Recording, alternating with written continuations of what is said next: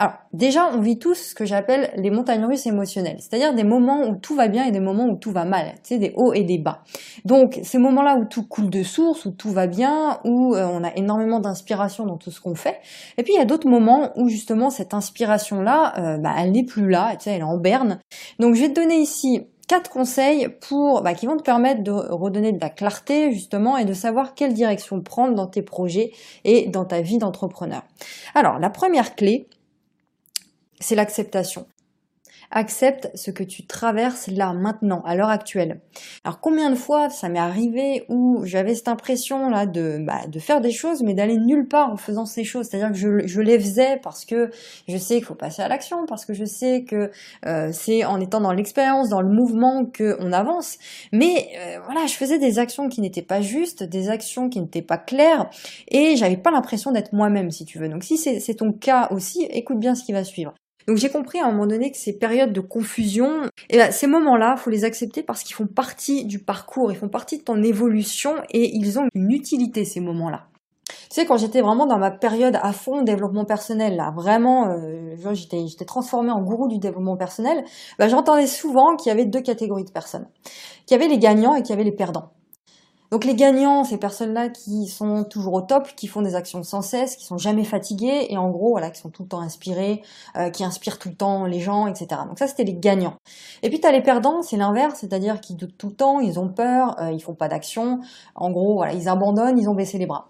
Et cette théorie, si tu veux, des gagnants et des perdants, bah, elle n'est pas vraie à 100%. Je m'en suis rendu compte au fil du temps, c'est que euh, c'est pas c'est pas juste, si tu veux, cette cette théorie des gagnants et des perdants, parce que euh, on tient pas compte d'un truc qui est super important, c'est que on est tous des êtres humains.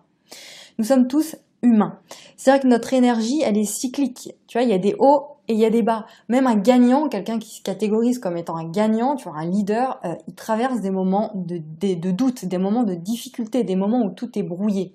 Et donc il y a des hauts, il y a des bas, il y a des cycles. Et c'est le cas encore plus d'ailleurs si tu es une femme. En tant que femme, tu sais de quoi je parle, tout est cyclique. Donc ces périodes-là, elles ont une utilité, elles vont te permettre de faire quoi? Elles vont te permettre d'aller chercher les bonnes informations et de te poser les bonnes questions. Donc si ces périodes se renouvellent toujours, c'est certainement parce que tu t'en veux de les vivre et que tu n'es pas dans l'acceptation.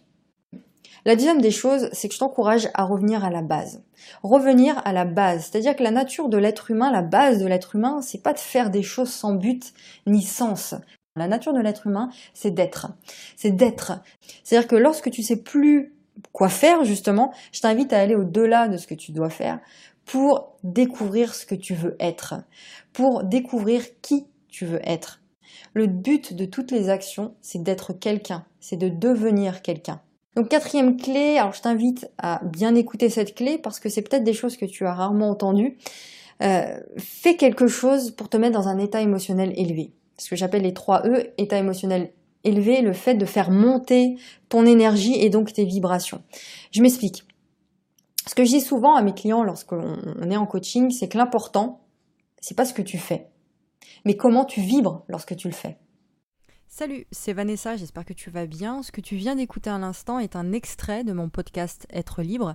Tu peux d'ailleurs retrouver l'épisode entier ainsi que tous les autres épisodes du podcast sur l'application Apple Podcast si tu es sur iPhone. Et sur Android, tu peux directement te rendre sur mon site internet www.vanessainconditionnel.com ou sur toutes les autres plateformes de podcast. Tu peux retrouver l'ensemble des liens en description de cette vidéo. À très vite.